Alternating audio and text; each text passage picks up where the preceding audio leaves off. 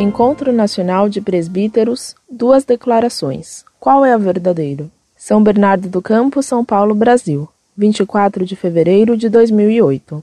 Católica, primeiro grau concluído. Professor Orlando, acabei de ler sua carta de apoio ao nosso querido Papa Bento XVI. E eu já havia lido a carta dos padres, juntamente com o cardeal Dom Cláudio Umes, o absurdo de pedir o fim do celibato sacerdotal e tantas outras coisas neste encontro de Itaici. Professor, eu estou muito triste com tudo o que está acontecendo na Santa Igreja e quero que saiba que, na minha insignificância de não poder fazer nada, eu tenho rezado muito, pedindo a misericórdia de Deus e a intercessão de Nossa Mãe, a Santíssima Virgem Maria. Professor, quero que saiba que o admiro pela sua coragem em defender a Santa Igreja de tantas heresias. Precisamos de muitos homens como o Senhor, cheio de fé, coragem e amor e peço a Deus que o proteja sempre, dando-lhe vida e muita saúde. Precisamos de sua coragem. Que Deus o proteja e abençoe todos do site Monfort.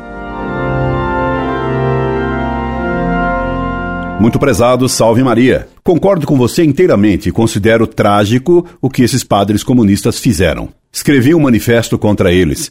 Hoje, a Regional Sul da CNBB publicou o texto desses padres comprovando a cumplicidade da CNBB com esses padres rebeldes contra as diretivas do Papa.